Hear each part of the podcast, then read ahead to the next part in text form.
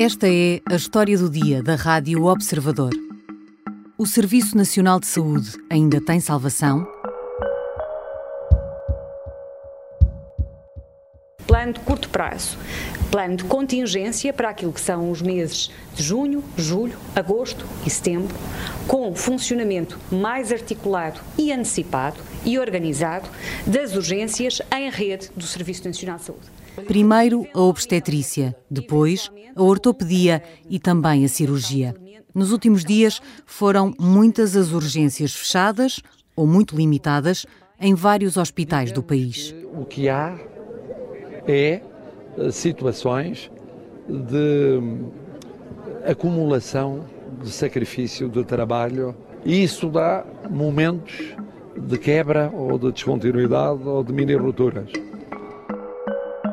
Não é, porém, a primeira vez, nem a segunda, nem a terceira. E a causa é sempre a mesma: não há médicos suficientes para preencher as escalas. O governo promete contratar os especialistas que aceitem trabalhar no SNS. E essa pode ser a questão fundamental. Entre os mais jovens, poucos aceitam ir para serviços sobrecarregados e com meios insuficientes para a enorme procura. E entre os mais velhos, muitos resistiram durante décadas, mas agora estão a sair para o privado. Hoje vou conversar com Jorge Teixeira, um desses médicos. Trabalhou 38 anos no SNS e antes de sair para o privado, cansado e farto foram as palavras que usou, era diretor do Serviço de Urgência do Hospital de Braga.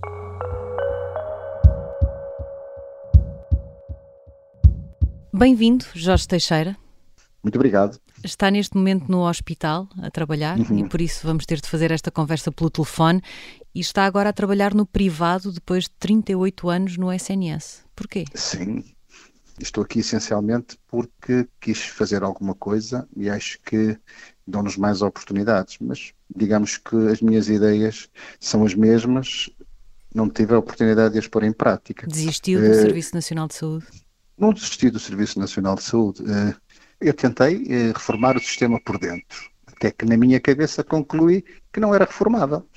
E, portanto, achei que a atitude correta, para ser honesto comigo próprio, era: se não consegues fazer melhor, tens que dar a oportunidade a outros melhor que tu de fazer. A verdade é que durante 23 anos ininterruptos fui diretor de serviço de urgência eh, primeiro do Hospital São Sebastião, depois do Centro Hospitalar entre e Volga, que é o mesmo hospital, com mais de outros dois que se juntaram, e depois no Hospital de Braga, numa parceria pública-privada. Portanto, as ideias eram claras nessas ocasiões. Eu lembro que o Hospital da Feira foi um modelo de desenvolvimento a partir do qual foram depois eh, cresceram e criaram-se os EPS e tinha um modelo, foi a primeira vez que em Portugal se tentou equipas dedicadas para o atendimento do serviço de urgência e a minha ideia de ver a organização dos serviços era muito nesta linha de médicos dedicados, criar uma especialidade. Este parece uma coisa de sumenos importância, mas a especialidade de medicina de urgência permite que as pessoas que gostem de urgência sejam qualificadas e tratem melhor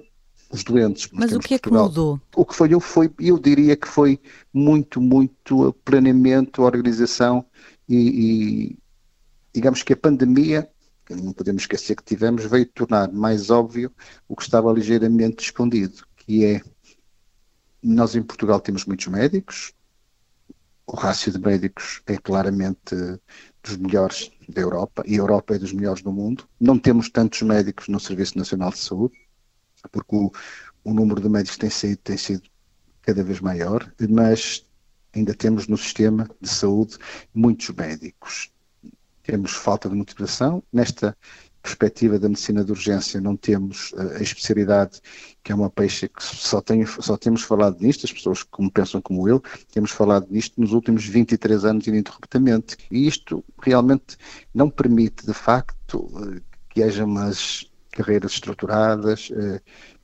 não permite, por exemplo, nós sabemos porque é que isto funciona mal. Funciona mal porque há, por um lado, há excesso de procura. Nós temos à volta de 7 milhões de pessoas que vão à urgência por ano, estamos a falar 70% eh, da população, sendo 60% no Serviço Nacional de Saúde. Duas em cada três portugueses vão à urgência uma vez por ano, isto é muito. Ponhamos-nos do ponto de vista do doente, que é o nosso foco.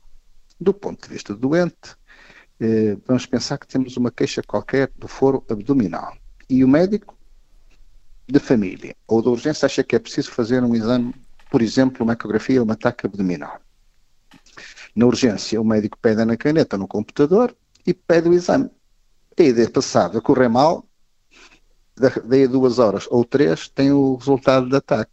O médico de família, a pessoa foi lá, marcou a consulta, esperou, foi visto, vamos pensar que correu tudo bem, ele, o médico achou que precisava de fazer o exame, pede o exame, que a pessoa marca noutro sítio, vai fazer o exame, espera mais uma semana pelo relatório e depois tem mais outra marcação de segunda consulta. Já viu quanto tempo passou? E nós estamos, no nosso tipo de sociedade, uh, dispostos a esperar este tempo? Não estamos. Nós vamos ao centro comercial e queremos comprar. O que tivermos dinheiro, queremos comprar umas calças novas, logo. Procuramos um bocado e compramos. Temos uma queixa de saúde e queremos-la resolvida também logo. Portanto, o que é que mudou? Mudou as pessoas, mudou a demografia, mudou a, a mortalidade das pessoas, quer dizer, há pessoas muito mais idosas com muito mais patologias, e os sistemas não, não foram mudaram com este ritmo. Os problemas que temos visto nos últimos dias, com o encerramento de vários serviços de urgência, são apenas um problema crítico específico, como diz o Presidente da República? não é pontual, tem acontecido já pelo menos, eu diria, de 2020 para cá, começou a ser iterativa, começa a ocorrer com frequência. É estrutural. É estrutural, com certeza, porque da maneira que nós temos organizado o trabalho médico por as equipas de, das várias especialidades que vão 24 horas à urgência fazer o seu serviço de urgência semanal. Fazem 24 horas, depois têm uma pausa compensatória no dia seguinte e vão para casa e cumpriam 32 horas de trabalho, das suas 40.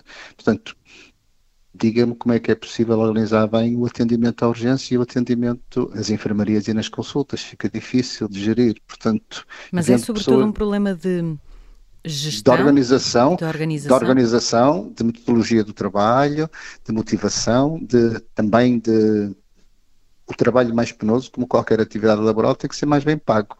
É um problema de pagamentos, também de vencimentos. Eh, não é obrigatório que seja por mais dinheiro para as 40 horas de trabalho médico. Por exemplo, no Reino Unido, ainda há pouco tempo, disse o presidente, futuro presidente da Cidade Europeia de Medicina de Urgência e Emergência que estava cada vez mais a ter jovens médicos que já não queriam trabalhar 40 horas, só queriam trabalhar 30.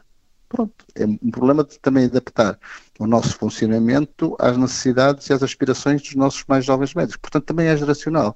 E eu nunca me passou pela cabeça como médico trabalhar menos de 40 horas, a maior parte das vezes trabalho o dobro, e um jovem médico diz que 40 horas está bem, se preferível 30 para lhe permitir fazer outras coisas também dentro da, da sua vida pessoal. Portanto, digamos, o trabalho como motor toda a vida e estrutura do, do ser humano médico, se calhar está a mudar. Desde logo, a contratação de todos os especialistas que aceitem ser contratados pelo Serviço Nacional de Saúde. A Ministra da Saúde uh, diz que é preciso contratar médicos que aceitem trabalhar no SNS. Porquê que há médicos que não aceitam trabalhar no SNS? Há razões diferentes entre os mais velhos e os mais novos, já percebi. Vamos começar pelos mais velhos. Porquê que os mais velhos uh, não querem trabalhar no SNS ou chegam a um momento, como o Jorge Teixeira chegou, de dizer não quero mais isto, não consigo mais? Os médicos uh, da minha idade, que já têm um grau de competência uh, e diferenciação, chegam a um ponto que veem que não estão a utilizar todas as suas capacidades, que não, não conseguem modificar, nessa altura acham que é a altura de uh, modificarem-se eles. Os mais novos é, é o paradigma da nossa sociedade que mudou as pessoas já não estão dispostas, como eu disse há pouco, a dedicarem-se ao trabalho acima de tudo. Vejo dedicação, vejo capacidade de melhorar, mas não vejo, eh, como é que eu ia dizer, destruir a sua vida pessoal para o bem comum. E acho que isso não é bom para, as pessoas também. Neste momento, para o SNS funcionar, teria de ser assim? Uh, teria de fazer aquilo que o Jorge também fez e que diz que não foi bom? Abdicar da vida saúde, pessoal? Não, ficar com a minha vida pessoal muito, muito limitada não foi bom para mim. Não foi. Para o sistema não sei se foi, mas para mim claramente não foi. Para, para o sistema, se nós equilibrarmos, provavelmente somos pessoas somos mais felizes e equilibrarmos um bocadinho mais, se calhar também é melhor. Agora, como é que se motivam jovens médicos, isto acabados a especialidade, têm 30 anos e têm à frente deles mais 35 anos de trabalho. Como é que se motivam pessoas para isto? A ganhar 2.749 euros por aí, uh, tem que fazer 18 horas por semana no serviço de urgência, uma especialidade qualquer, como se motiva esta pessoa? É uma profissão muito diferenciada, técnica. Como é que se motiva? Motiva-se com inovação, com responsabilização, com formação, com incentivos vários, dar cursos, dar capacidade de, de a entidade empregadora dá fornecer formação, tem idas a congressos, motivação através, por exemplo, nas urgências de horários diferenciados para atividades diferenciadas. Temos Há um bocadinho coisas... a ideia de que uh, os médicos vão para o privado apenas por causa do dinheiro. Eu acho que é uma ideia errada. Os médicos vão para o privado porque umas vezes ganham mais, outras vezes ganham mais ou menos igual, outras vezes ganharam melhor. Mas não tem sei, outras condições. Mas a maior parte dos hospitais privados uh, preocupam-se um pouco mais com os médicos, preocupam-se um pouco mais com os médicos e com a satisfação de necessidades. Os hospitais públicos, eh, muitos preocupam-se com isto. Dá-me a ideia que não têm os meios totais para, para fornecer esta, esta Todas exemplo, essas questões de que. De que por exemplo, um, um Conselho de Administração tem capacidade de dar, por cá, dois profissionais que, que se salientaram numa atividade qualquer, pode-lhes reduzir, dar-lhes mais cinco dias de férias a cada um. Isto é simples, são medidas de gestão corrente em qualquer empresa. Se o patrão acha que aqueles dois funcionários são particularmente bons, o jornalista da Rádio Observador é particularmente bom e, e o chefe de redação não lhes pode dar, vou-te dar uma atividade que vais ficar mais feliz, vais ter mais notoriedade, ou vais ter cinco dias de férias porque foste brilhante na tua atividade. Não pode fazer isto. E nos médicos, é possível fazer isto? Não é nos hospitais públicos? Não é nos hospitais públicos. Os hospitais todos têm que ter, é o dedinho, dedo do ponto, tem que fazer 40 horas de trabalho e acabou e as 18 horas de urgência. E depois temos também algumas coisas que eu não acho bem, por exemplo, devido a este desgaste, percebo a motivação, mas continuam a não achar bem que é aos 55 anos deixou de fazer urgência. Para, Isso o médico mudar? Fica...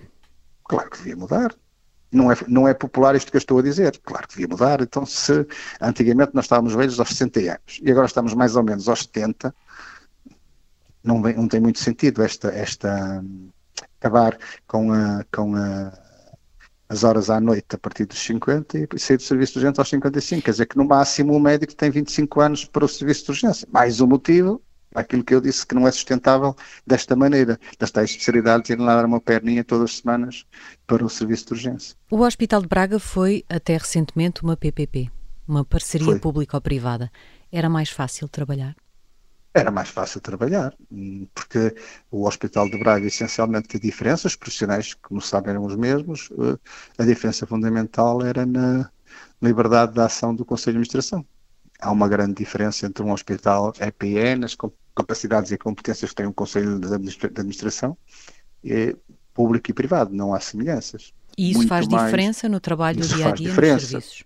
Um dos motivos que me ajudou a perceber que eu não estava bem foi a, a equipa no tempo da parceria público-privada tinha 34 médicos e quando eu saí estavam 20. E não havia capacidade de repor os 14 em falta? Não.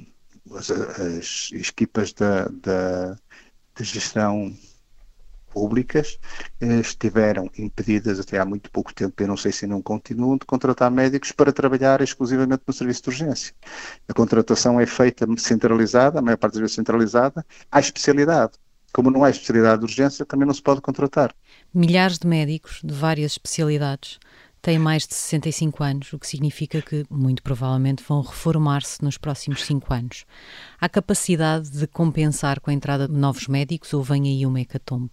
Repare bem, nós quando estamos a falar disso, estamos, as medidas que tomar agora vão ter efeito daqui a 5, 7 anos, certo? Uma especialidade normal varia de 5, 7 anos, depois uh, contratações, que em Portugal são rápidas, como sabe, é difícil, portanto vai demorar tempo. O que fizer agora, se nós temos em 5 anos, devíamos estar agora a planear substituí-los para a frente. Ou não substituir-se nenhum e mudarmos o sistema, mudarmos o sistema de, integrar mais públicos, privados, misericórdias e reformar o sistema sem grandes eh, problemas de ideologia e problemas mais de, de, gestão.